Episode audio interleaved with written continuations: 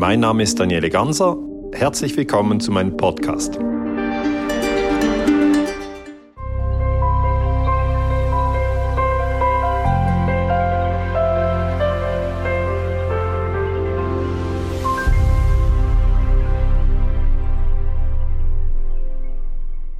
Hallo liebe Community, hier zu einem weiteren Gespräch auf Rubicon. Mit meinem heutigen Gast möchte ich über Frieden in unfriedlichen Zeiten, Wege der Achtsamkeit, Cancel Culture und Medienmanipulation in Corona-Zeiten sprechen.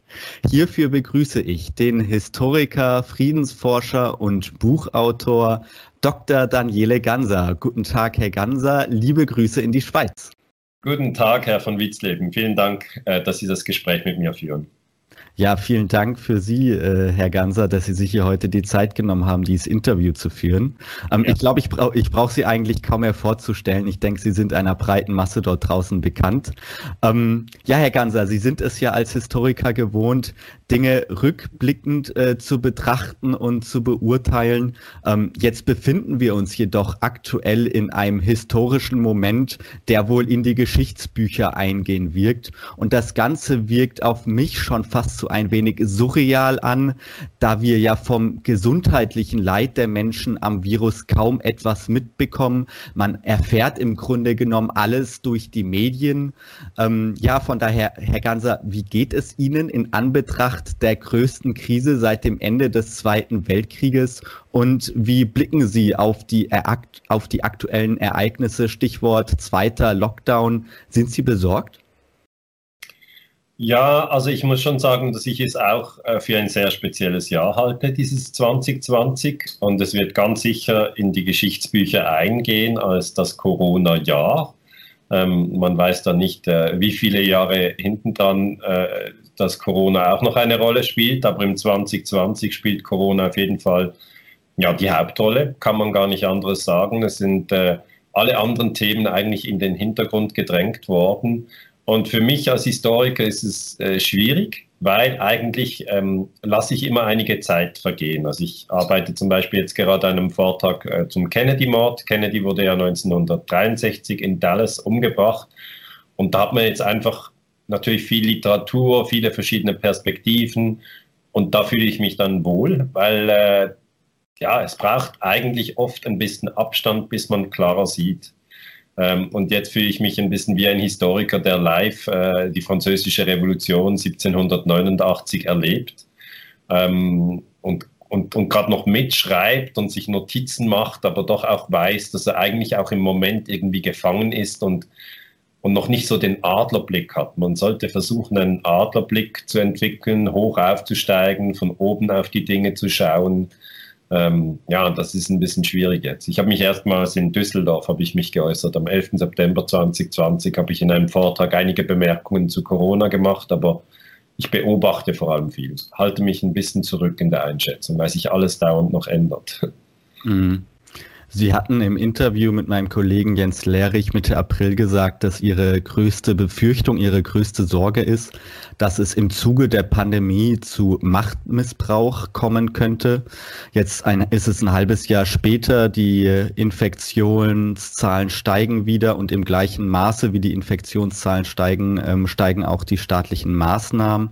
Ähm, würden Sie denn sagen, dass sich jetzt äh, Ihre Befürchtung bestätigt hat oder sehen Sie das Ganze, was wir gerade gerade sieht, nicht als besonders problematischer? Doch, ich sehe es schon problematisch. Also ich, ich sehe einfach aus der Geschichte heraus, ähm, wenn man den Menschen viel Angst macht, äh, ist dann später auch ähm, oft viel, Macht, viel Machtmissbrauch gefolgt. Ja, also ich, ich habe natürlich ähm, zum Beispiel zum Irakkrieg 2003 geforscht. Damals hat der amerikanische Präsident gesagt, äh, George Bush war damals im Amt, und Vizepräsident äh, Dick Cheney haben gesagt, im Irak gibt es Massenvernichtungswaffen. Und der Saddam Hussein war damals Präsident im Irak. Und dann hat man gesagt, diese Massenvernichtungswaffen, die gibt der Saddam vielleicht Terroristen und dann gibt es einen ja, biologischen oder chemischen oder so, sogar atomaren Angriff auf die USA durch Terroristen zum Beispiel. Und das wurde halt in den Medien immer wiederholt. Und dann haben tatsächlich die Menschen so große Angst gehabt, dass dann die USA den Irak angegriffen haben, obwohl das total illegal ist. Man darf das nicht machen. Eine Million Menschen im Irak wurden getötet. Und als man die amerikanischen Soldaten gefragt hat im Irak, was macht ihr eigentlich hier? Warum seid ihr hier? Haben die gesagt, ähm, wir sind hier, um uns zu rächen für die Rolle von Saddam Hussein beim 11. September 2001. Und das war halt wieder eine totale ja, Konfusion, weil Saddam Hussein hat überhaupt nichts zu tun mit den Terroranschlägen vom 11. September 2001. Und warum erzähle ich die Geschichte? Weil man kann, wenn man die Be Bevölkerung in große Angst äh, reinsteuert, eigentlich sehr, sehr viel mit ihr machen. Das ist, das ist sehr traurig, aber das ist so. Und ich sehe jetzt natürlich in Deutschland, in Österreich und auch in der Schweiz, dass da viel Angst ist. Angst, die jetzt zum Beispiel im November oder Dezember oder auch Oktober 2019 nicht so da war. Und diese Angst ist jetzt da. Und da sehe ich eigentlich meine Aufgabe als Historiker darin, dass ich sage, wir sollten versuchen, die Angst wieder zu beruhigen. Ähm, das heißt, auch wenn wir diese Zahlen nehmen, müssen wir eigentlich immer darauf hinweisen, das sind PCR-positiv getestete. Ob das Infizierte sind, ob die ansteckend sind, das ist ja wieder eine ganz große Diskussion. Und im Moment stützen wir uns auf diesen PCR-Test und ich hoffe, dass wir noch ja, vielleicht intensiver über diesen PCR-Test äh, sprechen in den nächsten Monaten und uns vielleicht ein bisschen wieder entspannen. Weil es ist nicht so, dass jeder, der PCR positiv ist, dann eigentlich krank wird oder, oder, oder, oder sterben wird. Oder das wird ja das wird ja eigentlich sehr, sehr intensiv den Leuten um die Ohren geschlagen, dass sie denken, oh, ich bin positiv oder der ist positiv getestet und ja, jetzt sterbe ich oder er stirbt oder er ist ansteckend. Und so ist es ja nicht. Mhm. Zu Beginn der Krise haben ja auch sehr viele Staatspräsidenten, darunter auch Emmanuel Macron, der französische Staatspräsident, davon äh, gesprochen, dass wir uns im Krieg äh, befinden. Es wurde vor Millionen Toten gewarnt. Ähm, jetzt wird hier Anfang Herbst äh, die Rhetorik der Angst wird weiterhin aufrechterhalten. Kanzlerin Merkel meinte vor kurzem, dass wir im Dezember zu Weihnachten äh, mit täglich womöglich bis zu 20.000 Neuansteckungen zu kämpfen haben. Ähm, wie beobachten denn Sie als Friedensforscher die aktuellen Entwicklungen und vor allem auch die zunehmend sichtbare gesellschaftliche Spaltung und die, diese Rhetorik der Angst, die ja doch sehr, sehr sichtbar ist? Also ja, ich sehe diese Rhetorik der Angst und ich mag sie nicht. Ich mag sie wirklich nicht. Also ich, ich hätte gerne, dass man immer drei Zahlen erwähnt. Erstens, wie viele Tote haben wir pro Tag, pro Land? Zweitens, wie stark sind die Spitäler ausgelastet. Und erst drittens die Fallzahlen, also die PCR-Fallzahlen. Und wenn wenig Tote sind und wenn wenig Auslastung in den Spitälern ist, dann können wir uns total entspannen. Es spielt keine Rolle, ob es viele Fälle gibt. Ähm, wenn diese Fälle einen milden Verlauf machen, ähm, wenn es die Betroffenen gar nicht merken, also wenn sie nicht sterben, wenn sie keinen schweren Verlauf machen, sondern das, was wirklich äh, als Gesellschaft wichtig ist zu sehen, ist, gibt es viele Tote, ja oder nein? Gibt es viele schwere Fälle, ja oder nein? Aber das muss man auseinanderhalten, weil ähm, am Anfang war ja die Technik oder die Strategie, also in Deutschland, in der Schweiz und in Österreich, dass man gesagt hat, wir wollen die Kurve abflachen, flatten the curve, ähm, das heißt, wir wollten keine Überlastung der Spitäler. Ich halte das für ein, ein, ein kluges Vorgehen. Niemand will eine Überlastung der Spitäler. Aber ähm, jetzt, wo, wenige, wo wenig los ist in den Spitälern und wo es wenig Tote gibt, spricht man über die Fallzahlen. Und man kann über die Fallzahlen sprechen, aber ich, ich, ich sehe das ungern, dass das einfach so isoliert wird und dass man gar nicht genau den Menschen erklärt, was ist ein PCR-Test, was kann er, was kann er nicht. Ähm, weil die Fallzahlen werden dann oft hinterlegt mit Bildern. Das habe ich leider in den amerikanischen Medien gesehen, das habe ich auch in Schweizer Medien gesehen, das habe ich in deutschen Medien gesehen, dass dann die Fallzahlen gemeldet werden, also die PCR-positiven, und im Hintergrund ein Bild von einer Intensivstation, jemand an Beatmungsgeräten. Und unbewusst entsteht dann im Gehirn der Mechanismus, dass die meisten Menschen denken, wow, wenn ich einen positiven Corona-Test habe, dann muss ich auf die Intensivstation und vielleicht sterbe ich. Und das ist diese Angst vor dem Tod ähm, oder Angst vor schwerer Krankheit, die natürlich jeder Mensch bis zu einem gewissen Grad hat. Und die wird jetzt sehr intensiv angezapft. Und wenn es uns gelingt, ähm, dort eine gewisse Entspannung reinzubekommen, ähm, dann wäre schon viel erreicht. Es wäre viel erreicht, wenn, wir, wenn es uns auch gelingt, zu sagen, ähm, alle gehören zur Menschheitsfamilie, weil wir haben jetzt eine massive Spaltung innerhalb der Gesellschaft, nicht irgendwie zwischen USA und Irak, sondern innerhalb von Deutschland, innerhalb von der Schweiz, innerhalb von Österreich, zwischen jener Gruppe von Menschen, die in großer Angst vor dem Virus ist, und jener Gruppe von Menschen, die in großer Angst vor ja, Überwachungsstaat, Bargeldabschaffung, totalitären Strukturen ist. Aber es sind zwei Ängste, ja. Und diejenigen, die große Angst haben vor dem Virus, die tragen die Maske und streiten dann mit denen, ähm, die die Maske nicht tragen wollen und sagen, hört doch auf, wir müssen doch eher aufpassen, dass unsere Freiheit nicht eingeschränkt wird. Ja. Und dann gibt es zwischen diesen zwei Gruppen natürlich sofort einen Streit. Und wie kann man das lösen? Die Friedensforschung hat einen einfachen Trick. Der Trick ist der, dass man sagt, jeder gehört zur Menschheitsfamilie, das heißt sowohl die, die Masken tragen, wie auch jene, die keine Masken tragen. Man, man, man, hat jetzt diese Situation jeden Tag. Ja? Die einen sehen so, die anderen sehen so. Das wird sich auch nicht so schnell ändern. Und da würde ich wirklich einfach empfehlen, wenn man jetzt zum Beispiel Masken trägt und auch gerne und oft Masken trägt und denkt, der Virus ist sehr gefährlich und die Maske ist eine gute Antwort, und man trifft auf jemanden, der keine Maske trägt, dass man dann daran denkt, er gehört auch zur Menschheitsfamilie.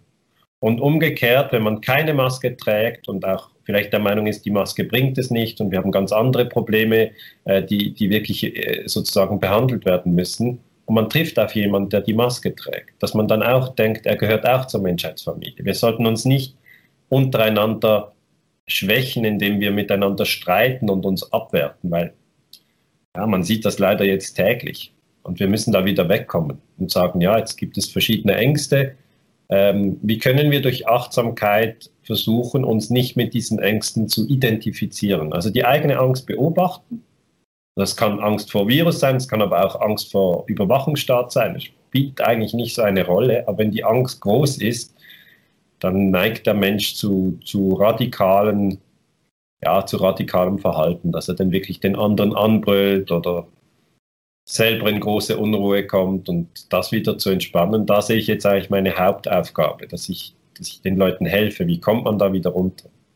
Mhm. Nach dem, sag ich mal, gängigen offiziellen Narrativ geht es ja der Regierung darum, uns alle zu schützen. Es, es geht um unsere Gesundheit und im Grunde genommen sollten und müssten wir ja alle sehr dankbar sein, dass sich unsere Regierung derart für den Gesundheitsschutz äh, einsetzt. Ähm, wie stehen Sie denn zu diesem Narrativ? Glauben Sie, dass es den Regierungen auf dieser Welt um den Gesundheitsschutz in erster Linie geht?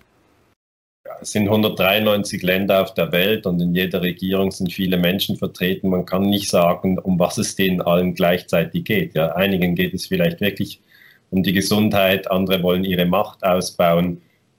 Da ist Verschiedenes möglich. Ich kann nur sagen, die Gesundheit ist tatsächlich wichtig. Ja, die Gesundheit ist wichtig. Und jeder, der vielleicht dieses Interview anschaut, ist sicher absolut einig mit dieser Aussage, dass die eigene Gesundheit wichtig ist. Also mir ist meine Gesundheit und Ihnen, Herr von Witzleben, ist die Gesundheit sicher auch wichtig. Ist doch so, oder? Also das, niemand wird jetzt sagen, die Gesundheit ist mir egal wenn ich morgen krank bin oder übermorgen sterbe, das berührt mich nicht, sondern ja, man, man möchte gesund sein, man möchte ein gutes Leben führen in Gesundheit und in Kraft. Und da ist es eben sehr wichtig zu verstehen, ähm, dass die Angst die Gesundheit zerstört. Ja? Ähm, die Angst ist etwas, das wir, ja, denken wir, spielt ja keine Rolle und so, hat keinen Einfluss auf die Gesundheit, aber es ist nicht so. Wenn Sie sehr, sehr ängstlich sind und schon fast in eine Wahnvorstellung kommen, was alles passiert, dann haben sie ihrer Gesundheit großen Schaden zugefügt. Gewisse Menschen haben mir sogar gesagt, ich führe jetzt natürlich viele Gespräche mit den Menschen, die ich treffe, sie hätten völlig aufgehört, Medien zu hören, weil die Medien, die Massenmedien, jetzt nicht äh, vielleicht Rubicon, ähm, aber die Massenmedien, ZDF, ARD, Schweizer Fernsehen, die würden jeden Tag diese Fallzahlen bringen und das erzeuge in ihnen eine Angst. Ja. Immer wieder, immer wieder wird darüber berichtet. Und natürlich muss man sich fragen, wie wäre es denn, wenn die Medien jeden Tag über die Verkehrstoten berichten würden? Es gibt ja Verkehrstote in der Schweiz, in Österreich, in Deutschland. Und wenn wir tatsächlich, jetzt sind wir schon seit sieben Monaten in dieser Corona-Geschichte drin, ähm, wenn wir sieben Monate lang über die Verkehrstoten berichtet hätten, dann hätten wir auch Tote. Und zwar, wir hätten dann auch eine zweite Kategorie, nämlich die Kategorie Schwerverletzte. Bei Verkehrsunfällen gibt es ja oft auch Schwerverletzte und dann gibt es noch Leichtverletzte. Also wir hätten eigentlich eine ähnliche äh, ja, Geschichte, nur einfach mit dem Verkehr als Problem, nicht mit dem Virus als Problem. Und das, was man dann nicht tun sollte, ist, dass man sagt, ah, okay, Verkehr kann zum Tod führen, jetzt hören wir auf mit dem Verkehr, wir bewegen uns nicht mehr. Jeder bleibt bis zu seinem Lebensende in seinem Zimmer.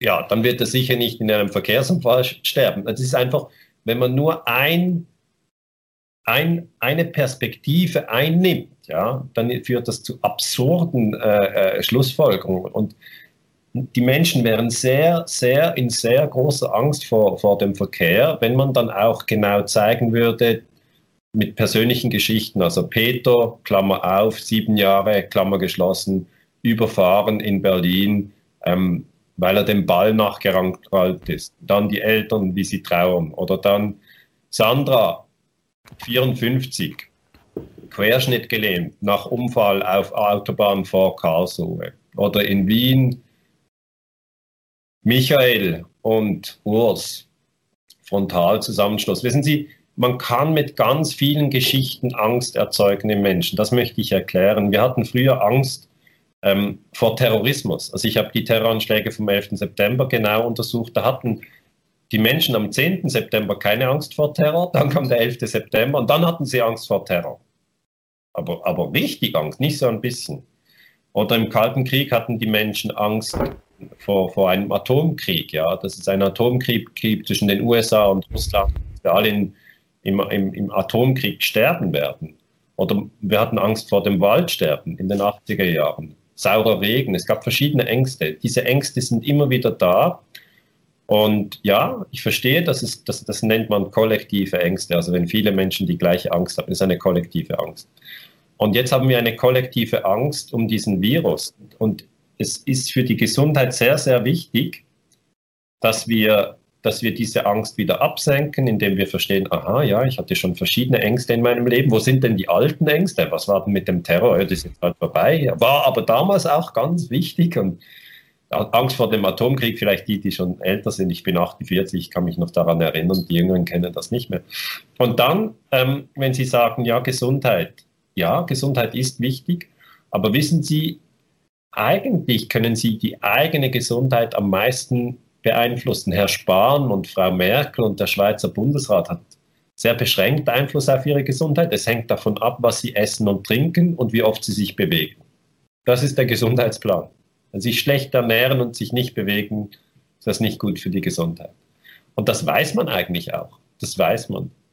Und ich habe einfach beobachtet, in den letzten Jahren war Gesundheit nicht so wichtig. Also man hat äh, aus Tierfabriken irgendwie Fleisch verkauft, in dem vorher noch Antibiotika gegeben wurde, um die Bakterien, die in den ja, Tierfabriken sich natürlich besser vermehren können, weil die Tiere so eng zusammengepfercht werden. Ich bin Vegetarier seit 20 Jahren. Ich habe mich immer wieder mit Menschen unterhalten, weil ich gesagt habe, aber das ist ja auch nicht gut. Da züchten wir ja resistente Bakterien heran. Da ist immer gesagt, ja, ist egal. Also Gesundheit ist kein Thema. Und das war ja auch vom Staat. Das war dem Staat doch egal.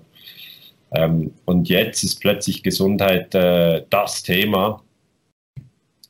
Ja, beobachte das noch weiter, ob das wirklich wahr ist, mhm. ob Gesundheit geht. Weil wenn es wirklich um Gesundheit geht, sollte man den Menschen jetzt, also im, im gerade im Winter, wo es dunkel wird, ähm, sollte man die Menschen aus der Angst herausführen. Man sollte auch wieder Trost spenden und sagen, das läuft gut, das läuft gut. Und das wird einfach nicht gemacht. Es wird jeden Tag eigentlich berichtet, was schlecht läuft. Und am Schluss werden, werden die Leute in einer sehr niedergeschlagenen Stimmung sein. Und das, das tut mir leid. Das tut mir wirklich leid für die vielen Menschen, die da wie reingestoßen werden. Mhm. Ja, Herr Ganser, ich möchte mit Ihnen auch äh, so ein wenig darüber sprechen, wie man jetzt proaktiv mit dieser Situation umgehen kann. Ähm, denn ich habe gemerkt, diese Krise, die fordert von uns vor allem äh, for fordert uns vor allem in unserer Menschlichkeit.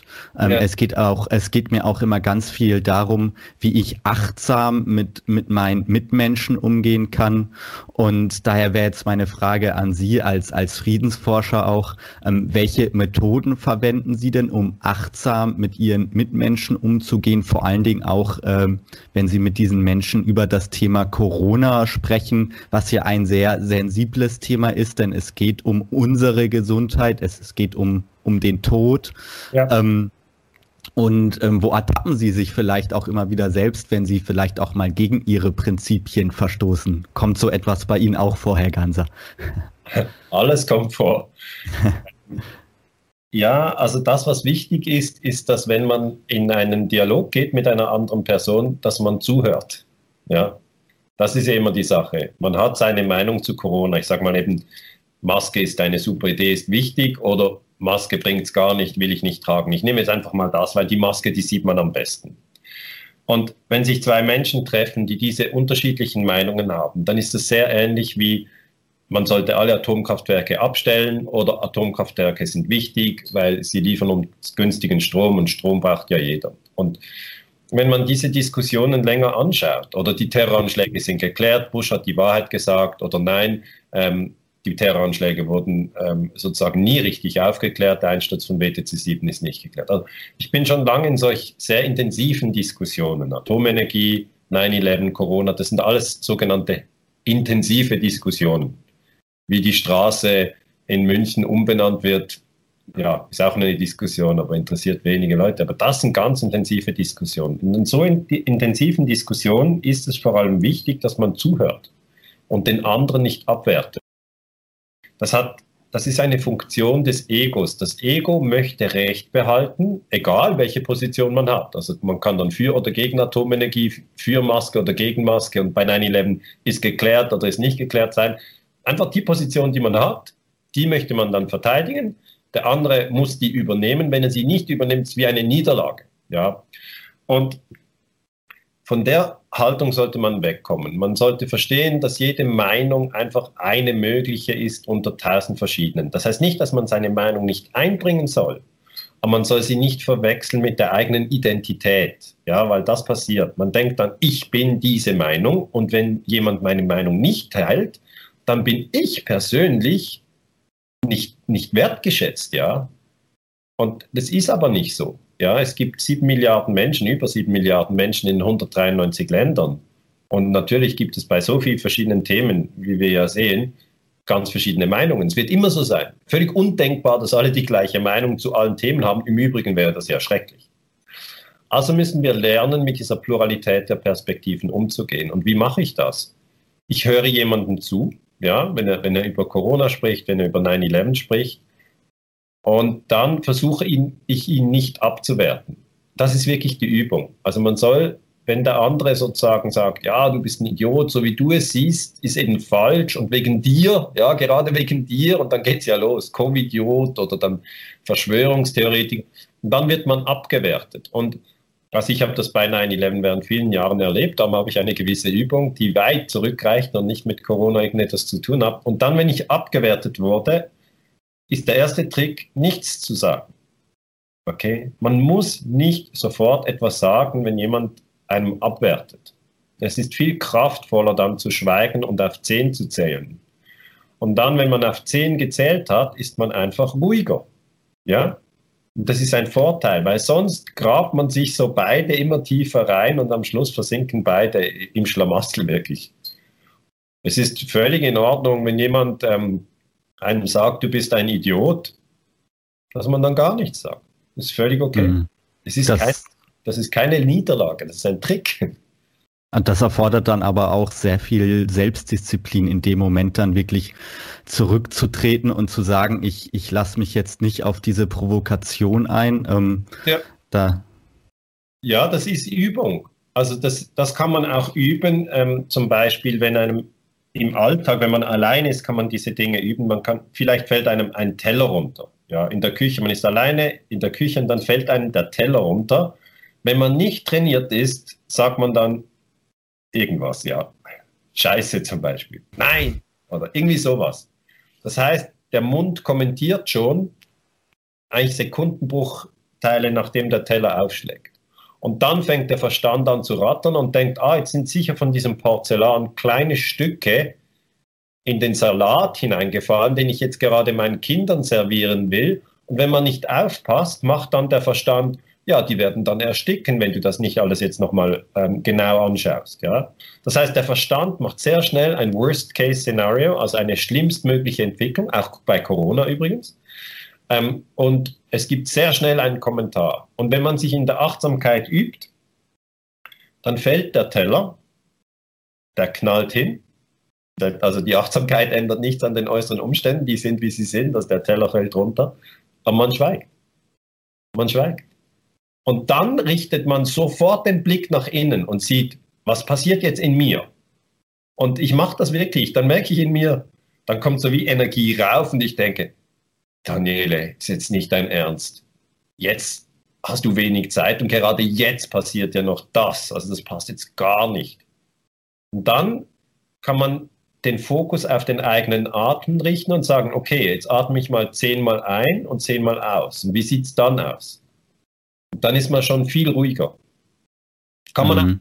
wenn, wenn ein Kind zum Beispiel ein Wasserglas umstößt auf dem Tisch, wenn man kleine Kinder hat, ist jetzt bei mir vorbei, aber früher war das öfter so, da war ich am Anfang nicht sehr achtsam, habe ich immer gleich kommentiert.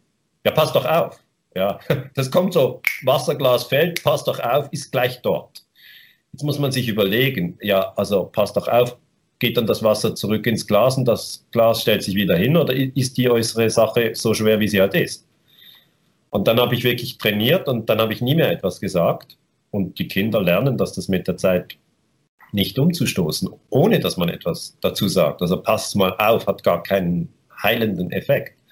Und ich denke, jetzt in der Corona-Diskussion muss man ja wohl sagen, ist es sehr wichtig, dem anderen zuzuhören, ihn nicht zu verurteilen und manchmal auch zu schweigen und einfach nach innen zu schauen und sich überlegen, was passiert denn jetzt gerade mit mir? Und diese Techniken sind sehr alt, die sind Jahrtausende alt. Die wurden also nicht von mir entwickelt, sondern ich gebe sie einfach weiter, weil ich möchte den Menschen helfen. Ja, weil ich denke, da, das geht schon noch ein paar Monate, die ganze Sache. Das hört jetzt nicht am 1. November auf 2020, sondern da müssen wir November, Dezember, Januar, Februar, wir müssen jetzt meiner Meinung nach die Techniken entwickeln, wie wir Streit vermeiden, weil Streit in der Familie raubt nochmal unglaublich viel Kraft oder auch Streit am Arbeitsplatz über Corona. Und dann hat man, wenn man die, die Angstmedien, nenne ich sie jetzt mal, konsumiert und dann im eigenen Freundeskreis noch viel Streit hat über Corona, dann ist man in einer sehr schwierigen Situation. Und das sollte man mhm. vermeiden und das kann man vermeiden. Das ist möglich. Man kann den eigenen Medienkonsum regeln und man kann durch Achtsamkeit die Kommunikation im Freundeskreis regeln und man soll davon ausgehen, dass es keinen Konsens geben wird und dass es das auch nicht braucht. Mhm. Stichwort Achtsamkeit. Ich habe jetzt auf Ihrer Homepage gesehen, dass Sie auch ab, ich meine, diesem Freitag das erste Mal auch einen Online-Kurs anbieten, ja. äh, der unter der unter dem Motto läuft 30 Tage mit Daniele Ganser werde Peacemaker, ja. ähm, wo, wo Sie auch Module zu Ihren drei Leitsternen äh, anbieten: UNO Gewaltverbot, Achtsamkeit und Menschheitsfamilie. Äh, ja. Zum einen, äh, wie sind Sie jetzt darauf gekommen, einen Online-Kurs anzubieten und was erwartet dort die Teilnehmer? Teilnehmer? Also, das stimmt. Jetzt am 23. Oktober 2020, also an diesem Freitag, äh, beginnt dieser Online-Kurs. Die ersten drei Module sind gratis und danach kostet es, ich glaube, 170 Euro. Aber das läuft dann 30 Tage und man ist den ganzen November durch äh, begleitet. Und man kann es auch zu zweit oder zu dritt anschauen. Mir ist das ja egal. Und wie ist es dazu gekommen? Also einer zahlt und man schaut sich zu dritt an mit Freunden, macht sich jeden Tag ein. Das ist dann jedes, jeden Tag werden 20 Minuten freigeschaltet, aber die ersten, die ersten drei Tage kann man gratis anschauen. Und wie ist es dazu gekommen? Nun, ich bin ja natürlich sonst sehr viel auf der Bühne und halte Vorträge. Jetzt in diesem Jahr wurden sehr viele Vorträge abgesagt. Das ist jetzt einfach mal die Sache. Und dann ähm, sind äh, Produzenten auf mich zugekommen und haben gesagt, äh, Herr Ganser, wollen Sie nicht einen Online-Kurs machen? Da habe ich zuerst gesagt, nein, das mache ich nicht, habe ich noch nie gemacht, warum sollte ich das tun? Ich mache das nicht. Dann haben die nochmal angerufen eine Woche später und ich habe halt gemerkt, ja gut, jetzt viele Vorträge habe ich im Moment nicht. Und da habe ich gedacht, ja, kann ich die Friedensbewegung irgendwie stärken ähm, in diesem schwierigen Jahr? Ja, ich will mich ja nicht zurückziehen. Es ist nicht mein Ziel, jetzt irgendwie einfach abzutauchen, sondern ich möchte, es sind ja tausende Menschen in dieser Friedensbewegung, ich möchte die Menschen bestärken, in, in ihrer inneren Haltung achtsam zu bleiben, Menschheitsfamilie, Gewaltverbot. Und darum spreche ich zu diesen Themen.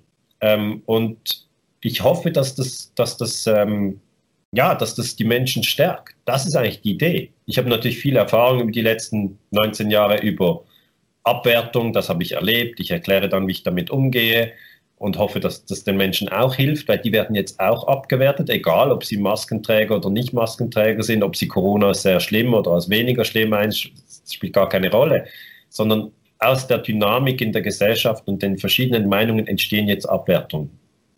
Und diese Abwertungen geschickt aufzufangen, friedlich zu bleiben in der Kommunikation, das, das ähm, ist im, im Kurs drin. Oder ich erzähle dann Geschichten, äh, was eigentlich hier und dort in, in, in, der internationalen Politik passiert ist, wie darüber berichtet wurde und wie die Menschen in die Irre geführt wurden. Also, dass man auch nicht blind den Medien oder den Regierungen glauben soll. Also, die Medien erzählen etwas, die Regierungen erzählen etwas und es ist einfach eine mögliche Geschichte, aber vielleicht stimmt die manchmal auch gar nicht. Also das, das bietet der, der Online-Kurs an und unter dem Strich hoffe ich natürlich, dass es die Leute stärkt. Ich hoffe es wirklich. Ich weiß auch nicht, wie viele Leute sich da anmelden.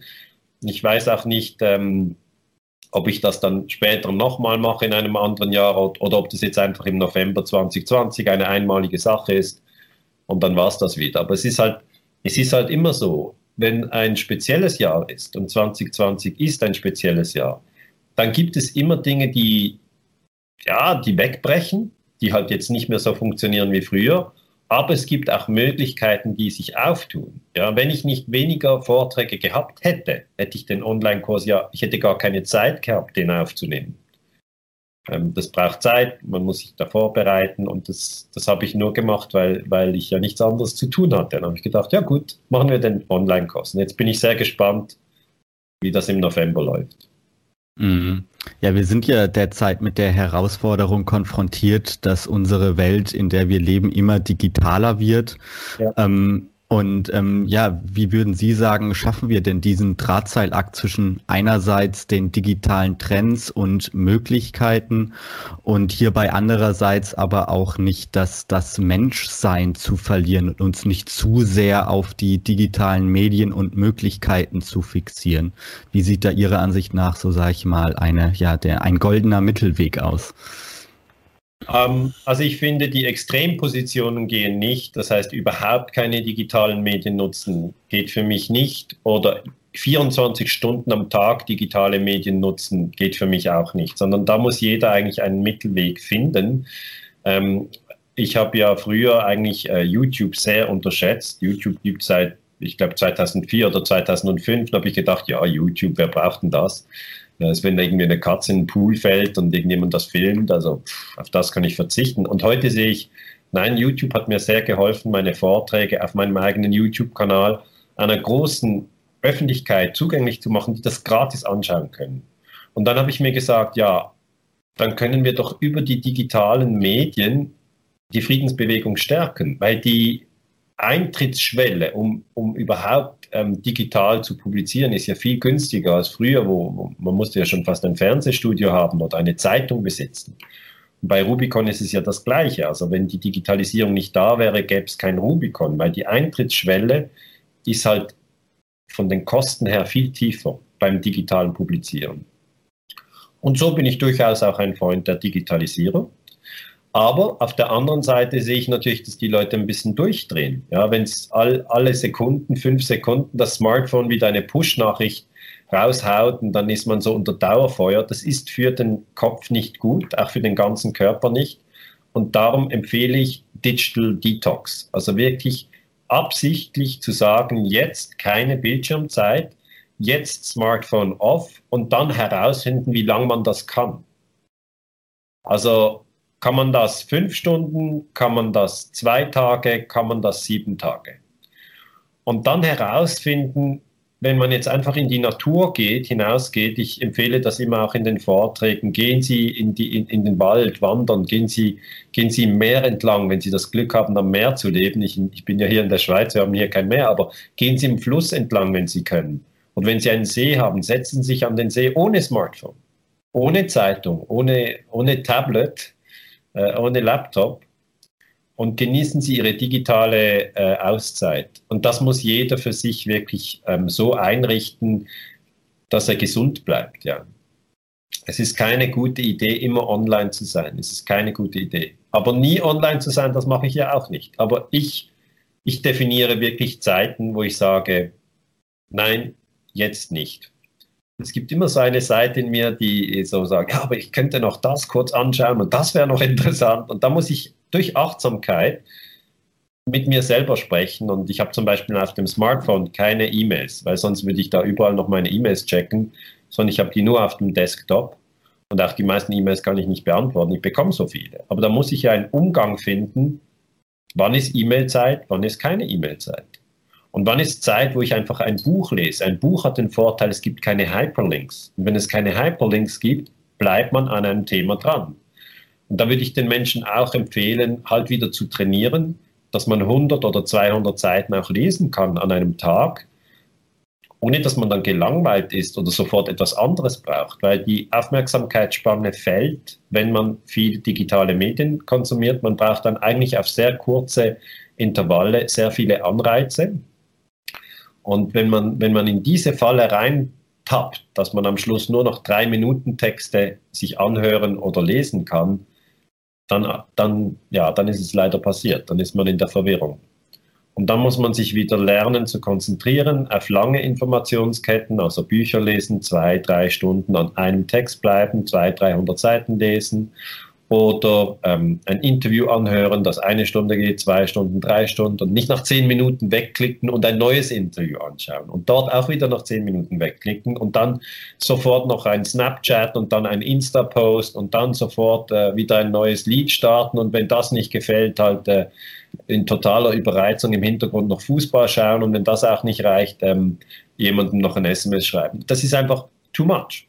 Man kann es schon machen, aber ich empfehle es gar nicht. Ich, ich, empfehle Digital Detox, das wird immer wichtiger. Und zwar nicht fanatisch, also, sondern einfach herausfinden, wie viele, wie viele Geräte hat man, äh, wie viel Medienzeit hat man pro Tag und sich das aufschreiben und dann Versuche machen. Ich habe selber verschiedene Versuche gemacht. Ich habe ein Jahr lang kalt geduscht, einfach zum Sehen, wie der Körper auf Schocks reagiert. Ich habe ähm, ähm, alleine im Wald übernachtet, ohne Zelt einfach um zu sehen, wie reagiert denn der Körper, wenn, wenn du ihn raus in die Natur stellst und du gehst einfach nur mit deinem Schlafsack los. Ich habe mhm. Tests gemacht. Also ich, ich, ich empfehle den Leuten wirklich das ganze Potenzial zu entfalten, das in jedem steckt. Und da, mhm. da braucht es die digitalen Timeouts. Mhm. Ja, ich sehe das in meinem eigenen Leben auch. Wir werden ja wirklich überflutet an Informationen über alle möglichen Kanäle, über YouTube, über Facebook oder seit äh, diesem Jahr jetzt auch noch vermehrt über Telegram. Ja, ähm. Deswegen äh, wäre so, so meine Frage auch an Sie. Ähm, was bedeutet denn für Sie in dieser Zeit der Informationsflut ähm, Medienkompetenz? Medienkompetenz bedeutet, wie ich gerade gesagt habe, auch Medien-Timeouts. Also gewisse Menschen sagen, ich nehme zwei Monate Timeouts oder ich, ich, ich ähm, nehme mir immer nur äh, zwei Tage in der Woche konsumiere ich Medien. Das kann Print sein, das kann online sein, das kann YouTube sein, aber sie definieren wirklich genau, wann sie Medien konsumieren. Nicht, dass wenn sie irgendwie nicht wissen, was tun und dann in eine, eine gelangweilte Stimmung fallen, dass es dann immer sozusagen der Fernseher oder der YouTube-Kanal ist, sondern dass das wirklich sehr gewählt ist. Das Zweite ist wirklich, dass man verschiedene Dinge sich anhören soll, gerade bei Corona. Also ich finde es sehr gut, dass ähm, Rubicon sehr früh äh, zum Beispiel Sucharit Bhakti gebracht hat, Wolfgang Wodak. Also das sind ja alternative Stimmen zu Drosten, Merkel und Spahn. Und ich sage jetzt nicht, man soll nur die hören, sondern man, man soll Drosten anhören auf ARD und man soll dann Suchait Bhakti auf Rubicon anhören. Und wenn man mal einen Namen gefunden hat von einer Person, die man interessant findet, dann denke ich, ist das die neue, die neue Art, wie wir wirklich mit, äh, mit Informationen umgehen. Wir werden dann einfach Vorname, Nachname eingeben und schauen, was hat die Person in letzter Zeit gesagt, was ist der neueste Stand. Also das habe ich jetzt zum Beispiel bei Sucharik Bak, die habe ich sicher mehrere Stunden gehört. Ich habe mir auch sein äh, Buch gekauft, habe das gelesen. Ich finde das schon sehr interessant. Äh, ich ich, ich, ich habe dann auch Streeck angehört und ich habe auch Drosten angehört. Das heißt, der Historiker muss ja verschiedene Perspektiven anschauen. Aber es ist sehr wichtig für das menschliche Gehirn, dass wir eine Auswahl haben. Wenn wir nur eine Geschichte haben, also jeden Tag Tagesschau, das würde ich überhaupt nicht empfehlen, sondern mal Tagesschau, mal Rubicon, mal KenFM, mal Spiegel Online und dann zwei Wochen gar nichts. Also das wäre etwas, was ich empfehlen würde. Und ich finde es auch wirklich sehr wichtig, dass die Menschen verstehen, dass zum Beispiel Rubicon nur über Spenden überhaupt überleben kann. Darum vielleicht auch, wenn ich darf, ein Spendenaufruf, ja, spendet an Rubicon die haben ja keine Zwangsgebühren, die die erheben dürfen. Auch KenFM hat das nicht, Nachdenkseiten, Infosperber, Zeitpunkt. Und das sind alles ganz kleine alternative Medienstrukturen, die aber unglaublich wertvoll sind, um eine Pluralität der Perspektiven äh, überhaupt äh, ja, uns zugänglich zu machen. Ich möchte vielleicht darauf hinweisen, diese gab es gar nicht äh, 2001, als die Terroranschläge vom 11. September waren. Ich hatte Damals gab es kein, kein YouTube, es gab auch kein Smartphone, es gab kein Rubicon, es gab kein KenFM, es gab keine Nachdenkseiten und ich habe das ja erlebt. Ich bin jetzt tatsächlich schon ein bisschen älter. 2001 die Terroranschläge, es gab nur ARD, Spiegel, SRF, Neue Zürcher Zeitung, wir hatten nur die Mainstream-Medien. Und äh, meiner Meinung nach haben die Mainstream-Medien 9-11 nicht gut ähm, aufgeklärt, eben vor allem der Einsturz von WTC 7. Und jetzt bin ich 20, 19 Jahre später in dieser Corona-Geschichte drin und da sehe ich, wir haben viel mehr, ja, viel mehr unterschiedliche Meinungen. Das ist ja einerseits wunderbar, ja, da kann jeder wirklich hin und her springen und sich verschiedene ja, Perspektiven anschauen, aber es, die Gefahr ist, das haben wir schon vorher angesprochen, dass natürlich die Gesellschaft dann in diesen ganz verschiedenen Meinungen aufgesplittet ist. Und das bedeutet zwangsläufig, wir müssen jetzt in der friedlichen Kommunikation einen Schritt nach vorne gehen. Verstehen Sie, was ich meine? Jetzt, jetzt haben wir einen Fortschritt. Wir haben mehrere Portale und darum mehrere Meinungen. Der nächste Schritt ist, wir müssen unbedingt jemanden respektieren, der eine völlig andere Meinung hat und damit in Frieden sein. Ja, das ist ganz wichtig, dass wir, dass wir, das ist wirklich nicht nur bei Corona so, das ist auch, ob jetzt Solarzellen oder Elektroautos eine gute Sache sind oder nicht. Da ist es auch. Oder eine Diskussion über vegan, vegan äh, oder vegetarisch oder Fleischernährung oder ob man fliegen soll oder nicht. Oder ja, ob, ob ein James Bond-Film ein toller Film ist oder ein schlechter Film. Es zu tausend Fragen, ja sollten wir meiner Meinung nach eine Position entwickeln, dass wir bereit sind, dem anderen zuzuhören, ja, auch die eigene Meinung durchaus vertreten. Ja, ich bin zum Beispiel Vegetarier und ich finde das eine gute Idee, aber ich habe gute Freunde, die essen sehr gerne Fleisch und das ist für mich völlig okay. Ja, und ich fahre ein Elektroauto, ich habe auch gute Freunde, die fahren ein Benzinauto oder ein Dieselauto, das ist ja völlig okay. Wir, wir trinken natürlich gerne zusammen einen Rotwein oder wir gehen gerne zusammen aus. Warum sollten wir denn, weil wir verschiedene Fahrzeuge haben oder verschiedene Essen zu uns nehmen, uns spalten lassen? Und es gibt auch wirklich bei Corona jetzt diese Spaltung. Die einen schätzen das als sehr gefährlich ein, die anderen schätzen das als nicht so gefährlich ein. Das ist doch völlig okay, dass wir verschiedene Meinungen haben. Und das wäre, ich versuche das jetzt halt in meinen Interviews und auch in den Vorträgen immer wieder zu betonen, friedliche Kommunikation das müssen wir jetzt wirklich üben. Wir haben jeden Tag jetzt die Möglichkeit dazu. Herr Ganser, das sind starke, kraftvolle, inspirierende Worte zum Abschluss. Haben Sie vielen Dank, dass Sie sich die Zeit genommen haben. Vielen Dank für das Gespräch, Herr Ganser. Vielen Dank, Herr von Witzleben, dass Sie mir die Möglichkeit gegeben haben, in dieser offenen und freien Art zusammenzusprechen. Ja, vielen Dank und äh, vielen Dank auch an euch, liebe Community, dass ihr heute wieder mit dabei wart. Ich hoffe, euch hat es mindestens genauso gut gefallen wie mir und hoffentlich bis zum nächsten Mal. Ciao.